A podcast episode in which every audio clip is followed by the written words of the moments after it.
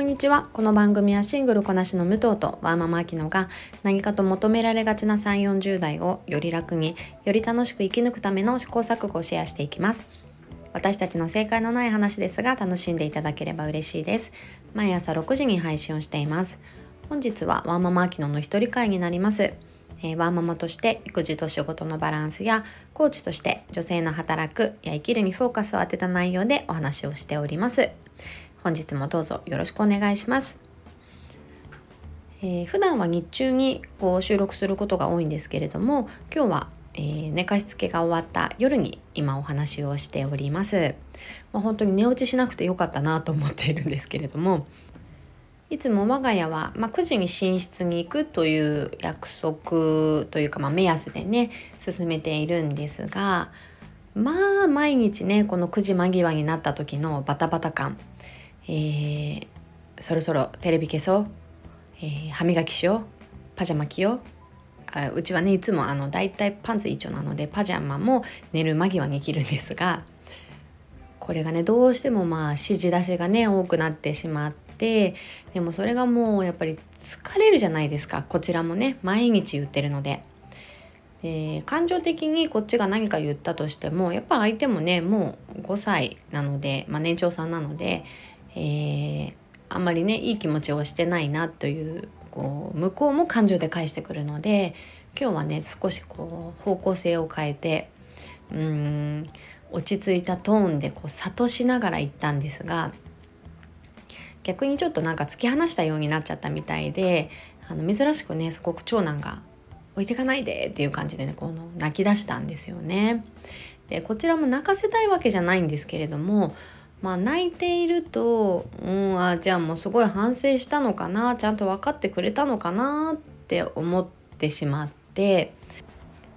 うん、泣くという行動で反省のこうなんでしょうどれくらい彼が反省してくれてるのかっていうのをこうししみしてしまっているなんか親としての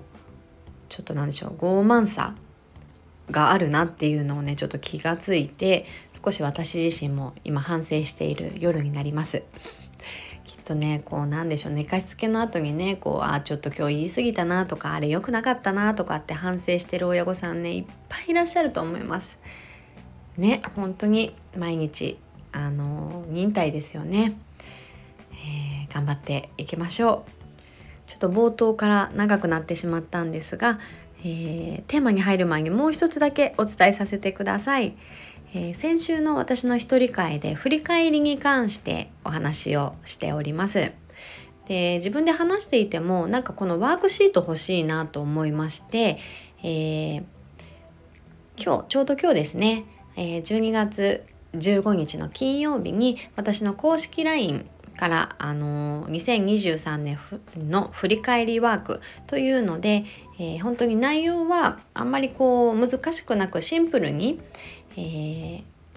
振り返れるようなそして来年にこう引き継げるような内容のワークシートを作成したので、えー、ご希望の方に、えお届けさせていただこうと思っております。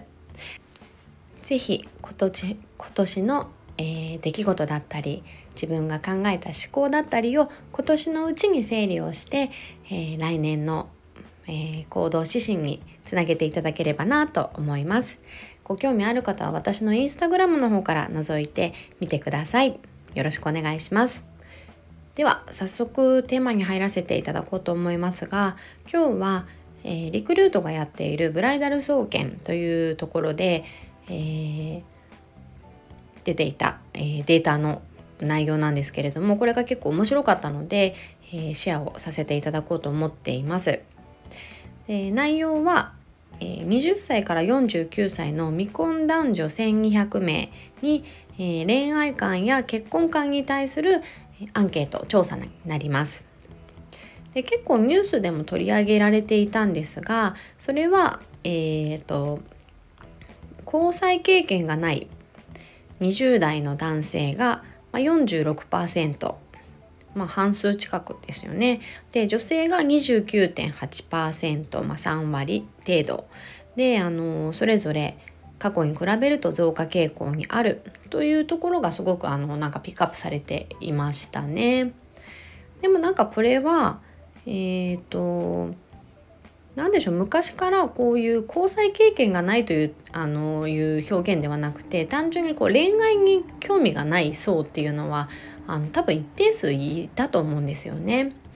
それがあの、まあ、時代の流れとともにはっきりと「私は興味がないです」とか、えー、表に出せるようになったんじゃないかなと思います。選択肢が広がったり自分の意見を言いやすくなったっていうところでここが増加傾向に、えー、なったんじゃないでしょうかね。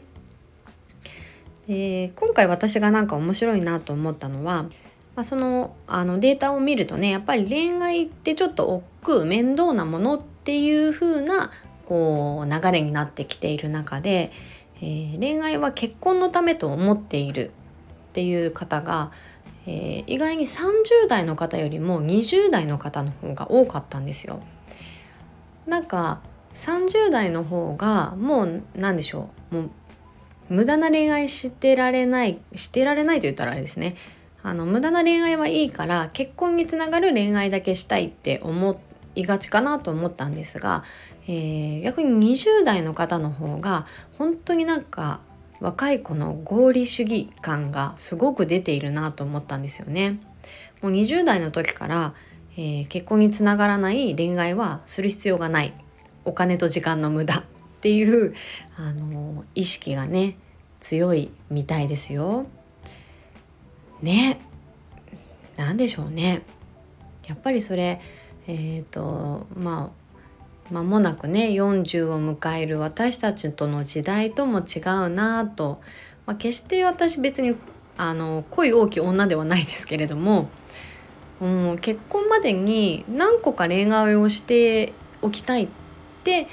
あの普通にそういう感覚でいたんですけれども今のね20代では全くそういう感じではないみたいですね。まあもちろん全員とは思ってないですけどそういう方が増えているそうです。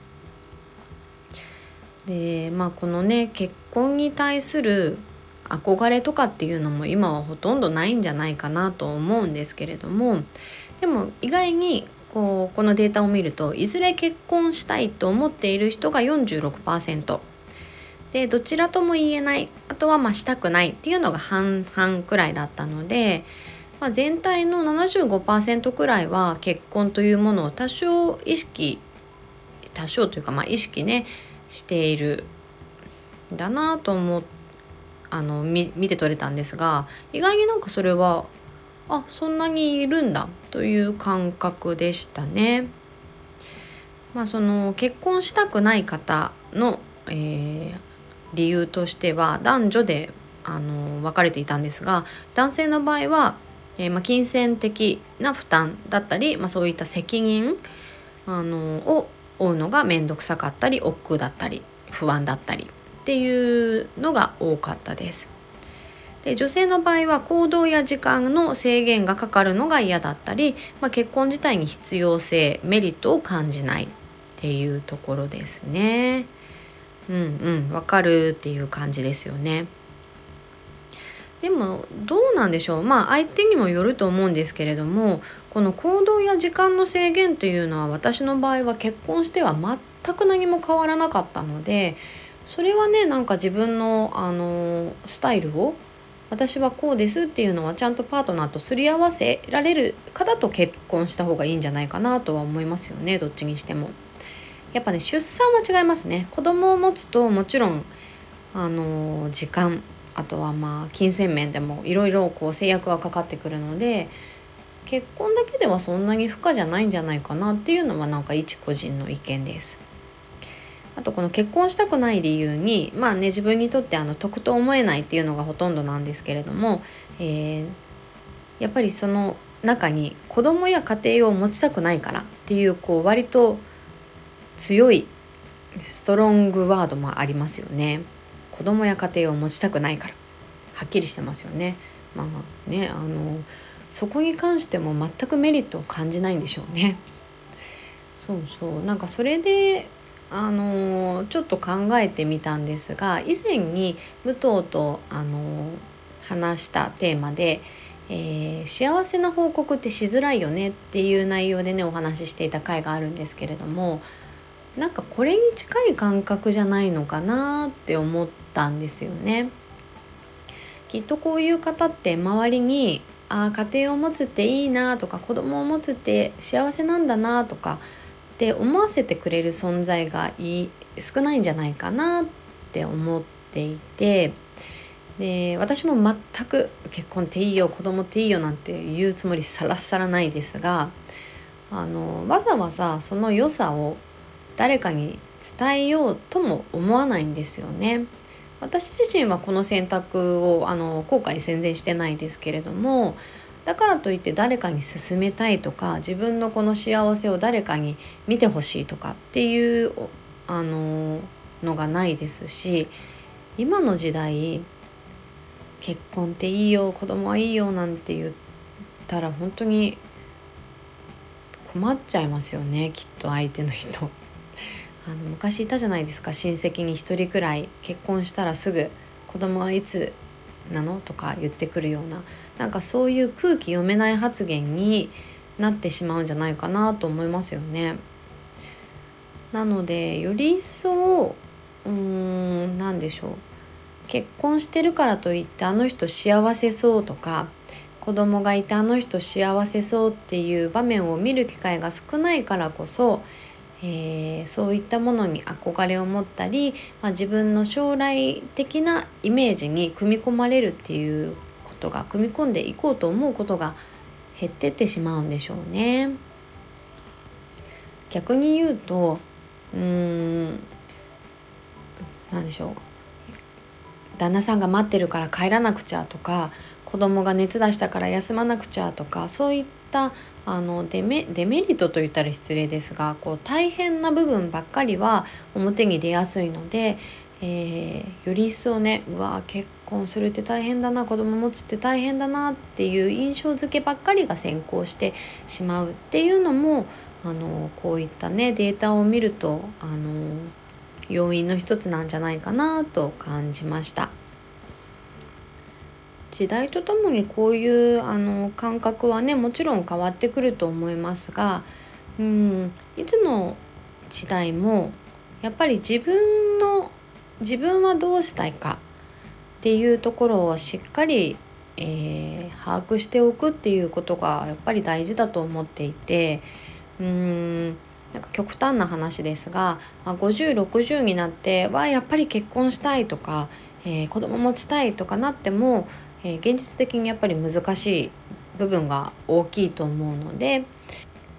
自分はどうしたいのかっていうのは、えー、みんな考えておいてもいいことなんだろうなっていうふうに思います。なのでこういうねデータはなんかそういう考えるきっかけになるのであの結構面白いなと今回感じましたのでお話をさせていただきました。本日も最後までお聴きいただきありがとうございました。この番組はスタンド FM もはじめ各種ポッドキャストで配信をしています。えー、ハッシュタグ正解のない話でつぶやいていただきましたら私たちがいいねやコメントをしに参ります。皆さんのフォローやご意見いただけますと大変励みになりますのでお待ちしております。ではまた次回失礼いたします。